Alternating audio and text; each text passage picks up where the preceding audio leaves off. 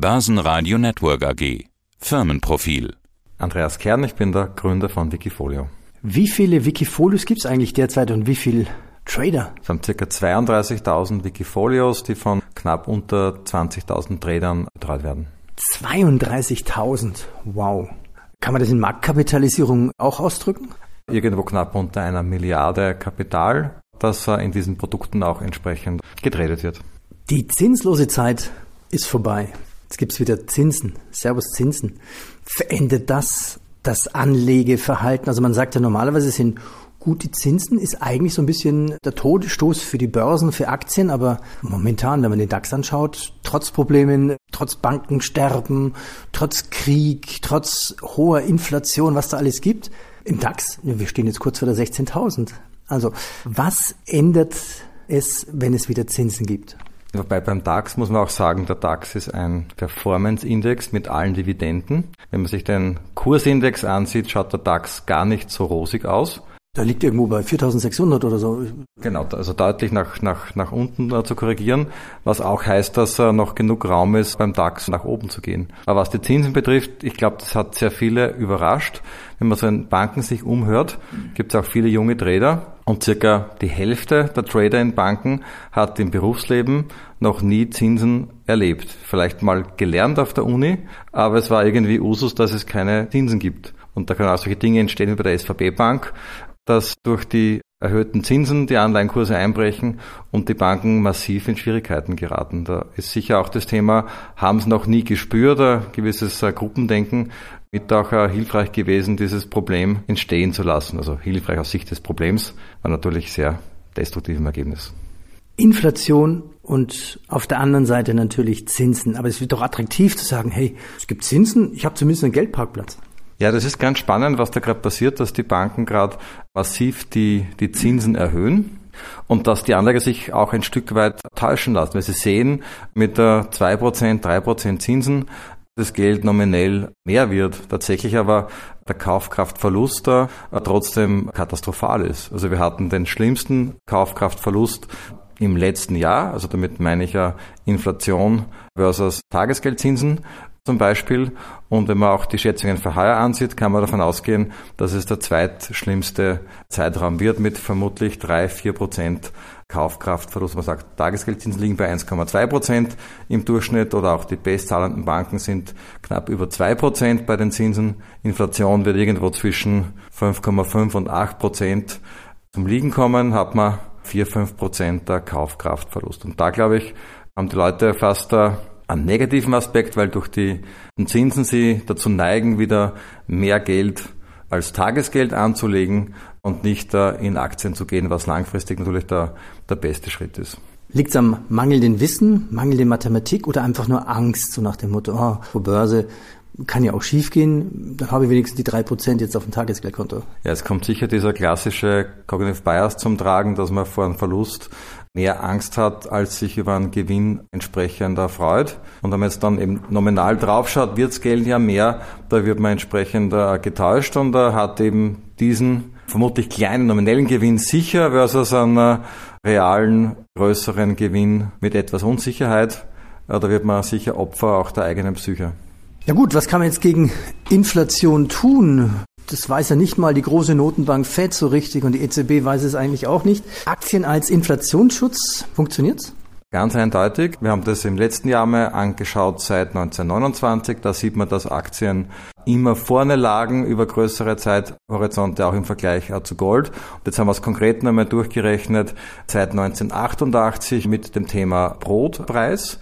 Also 88 hat man für 1,50 Euro also von dem ab umgerechnet, für 1,50 Euro ein Kilo Brot bekommen. Das entspricht circa 0,13 Gramm Gold damals oder 0,13 Prozent vom DAX. Wenn man heute schaut, für 1,50 Euro bekommt man nur mehr 300 Gramm Brot. Für 0,13 Gramm Gold bekommt man 1,6 Kilogramm Brot und wenn man 0,13 Prozent vom DAX entsprechend verwendet, um Brot zu kaufen, kriegt man 4,33 Kilogramm Brot. Das heißt, wer Aktien investiert, hat da im Ergebnis 14 mal mehr auf dem Teller als jemand, der einfach seine Euros liegen lässt. Das ist ja spannend. Das ist so spannend, dass ich dich gleich nochmal bitte, die Zahlen nochmal zu wiederholen, damit man sich das nochmal deutlich vorstellen kann. Also das heißt, jemand, der nur auf dem Sparbuch hat, der hat jetzt 300 Gramm zu essen und die anderen haben das 14-fache davon. Sag bitte die Zahl nochmal, damit sich das jeder nochmal vorstellen kann. Ja, es ist das 14-fache, wo fairerweise muss ich sagen, wir haben es ohne Zinsen gerechnet. Das heißt, einfach die Euros unverzinst da liegen lassen, hat man statt einem Kilo 300 Gramm. Wenn man in DAX investiert hat, hat man statt einem Kilo 4,33 Kilo. Und wenn ich jetzt diese 300 Gramm mit den 4,33 vergleiche, ist ein Faktor 14 dazwischen. 14 mal mehr auf dem Teller. Witzigerweise, wir haben das auf Social gepostet, da gab es sehr viel Diskussion mit mehr auf dem Teller, nämlich auch Österreich versus Deutschland, dass die Österreicher mit mehr auf dem Teller typischerweise mehr essen, ist man vollgefressen und satt verstehen und da sehr viele Leute aus Deutschland haben mit mehr auf dem Teller Probleme gesehen. Und ich dachte immer, dass wir Österreicher die Weltmeister sind im, im Jammern und Schlechtreden, aber scheinbar haben wir da auch Leute auf Augenhöhe in Deutschland. Kann ich mir gut vorstellen. Also auf dem Teller ist für mich eigentlich auch der Begriff Essen. Es gibt so in Deutschland den Begriff auf das Tablett legen vielleicht. Das kann man alles so ein bisschen aufs Tablett legen. Wenn zwei streiten, so, was legst du mir jetzt da wieder aufs Tablett und so. Hat sich denn jetzt Handelsverhalten der Trader was geändert? Ja, ganz dramatisch. Man sieht da im Charter, wenn man sich anschaut, wie viel Bond-ETFs werden gekauft. Es geht so seitwärts rauf runter bis Jahresende und hat sich dann seit Jahresbeginn 23er mehr als äh, verdreifacht, also das Volumen in Bond-ETFs. Käme natürlich immer auf die Zinsen drauf an. Ich habe vor kurzem ein Interview geführt mit einem Fixed Income Manager. Die hat mir das Rating natürlich erklärt und die hat teilweise bis zu 8% Rendite erzielt. Aber da hat man natürlich auch wieder das Risiko natürlich. Also insofern heißt das natürlich dann, wenn jetzt so viele auf Bond gehen, ETFs, sie verlieren Geld, oder?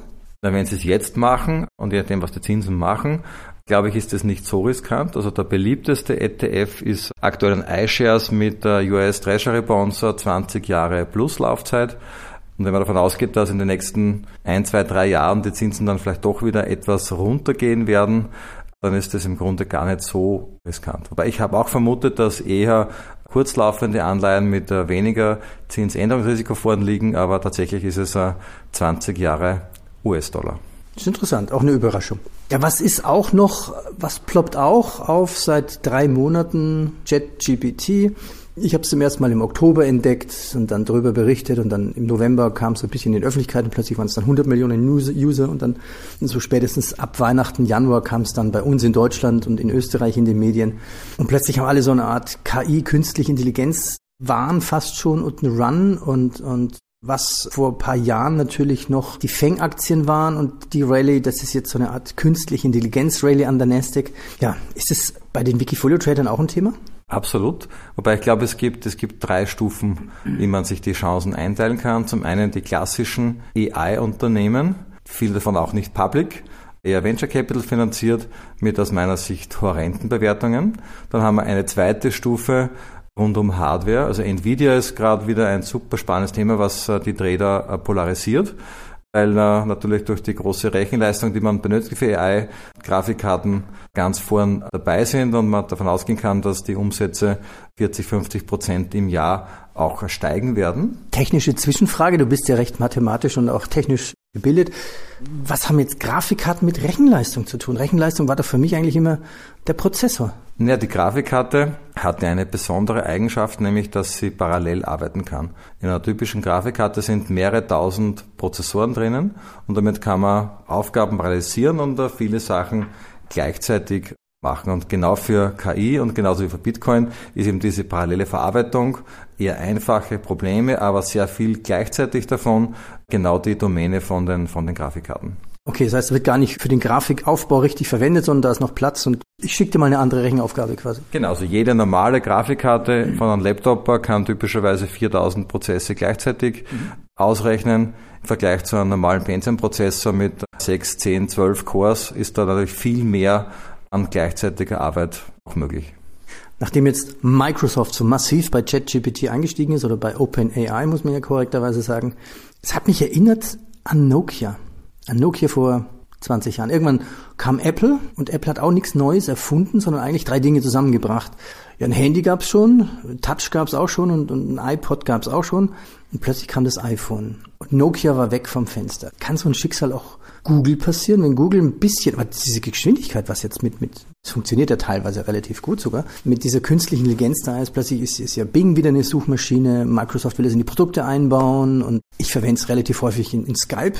Skype, mein Skype-Partner ist dann teilweise irgend so ein Chat-GPT.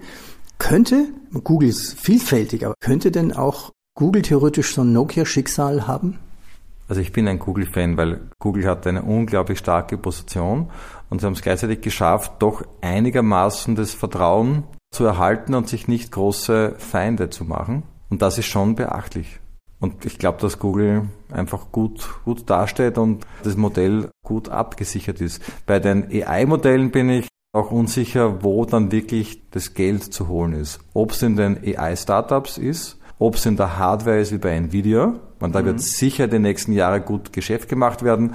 Ist KGV von Nvidia schon weit über 100. Das Ding ist schon sehr teuer geworden. Aber ich glaube, spannend ist die, die dritte Ebene, nämlich Unternehmen, die potenziell extreme Kostenersparnisse haben werden durch AI. Und wenn man sich dann Branchen ansieht, zum Beispiel Branchen mit extrem viel Customer Service, dann muss man anschauen, wer ist am schnellsten, am besten dran, AI zu nutzen. Der hat dann Kosten und vielleicht auch Qualitätsvorsprung und kann dann entsprechend Marktanteile aufbauen. Ich glaube, dort sind die meisten Investmentchancen zu holen. Also nicht zu schauen, welche AI-Tech wir sie durchsetzen, sondern zu schauen, wer ist in der Anwendung am besten. Wer könnte sowas sein? Wenn du, wenn du jetzt keinen Namen hast, vielleicht eine Branche in der Anwendung? Also ich glaube, dass durchaus auch Banken, Finanzdienstleister dort massiv betroffen sein können. Wenn man sich anschaut, auch die klassischen Online-Broker, wie viel Prozent der Mitarbeiter im Customer Service arbeiten, die versuchen Komplexität auch äh, zu managen, das breite Investment Universe, die sind alle Vollsortimenter und die jetzigen Neo-Broker starten mit einem einfachen Angebot. Natürlich kann ich mit AI Kundenservice so weit runterbrechen, dass ich fortgeschrittene Dienstleistungen erbringen kann, die über das hinausgehen, was die jetzigen Bankenbroker äh, machen, zu einem Preis von denen, die jetzt gerade als Challenger mit einem einfachen offenen Markt kommen. Da, glaube ich, ist ein Riesenpotenzial drinnen.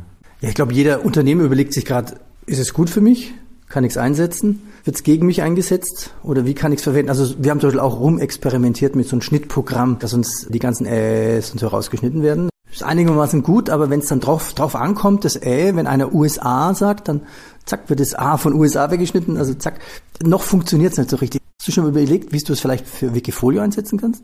Wir haben gerade einen Mitarbeiter zum Thema Head of AI. Head of AI? Der sich äh, jetzt im nächsten, nächsten Zeit mit Anwendungsfällen beschäftigen wird.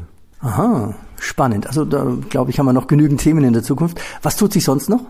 Also wenn man kurz auf unsere Viererlisten schaut, wo wir die Aktien einteilen, äh, ob die Preise fallen oder steigen und die Trader auf- oder abbauen, äh, da fällt im Augenblick auf, bei Coinbase ist ein massives Taking Profit passiert, da war ja ein, ein Kurseinbruch und eine leichte Erholung, da werden jetzt Gewinne mitgenommen. Bei Hensoldt haben wir Fear of Missing Out, klar, der Krieg ist eine im Augenblick eine sichere Wette, Jumping the Ship bei Lufthansa und last but not least Buying the Dip bei Tupperware was jetzt bei mir keinen Kaufimpuls auslöst, da bloß eine Erinnerung an die Kindheit. Ich war nicht nur Tapperparty, aber kann mich noch erinnern, dass das vor 30 Jahren modern war, aber wird gerade wieder gekauft. Interessant. Die Aktie oder Tupperware. Hast du auch noch irgendwelche Tupperschüsseln zu Hause? Oder? Gar, gar nichts. Gar nichts. Gar nichts. Ich glaube, der Plastiktrend ist auch vorbei. Andreas, ich danke dir. Danke. Auch vielen Dank. Börsenradio Network AG. Das Börsenradio für Privatanleger.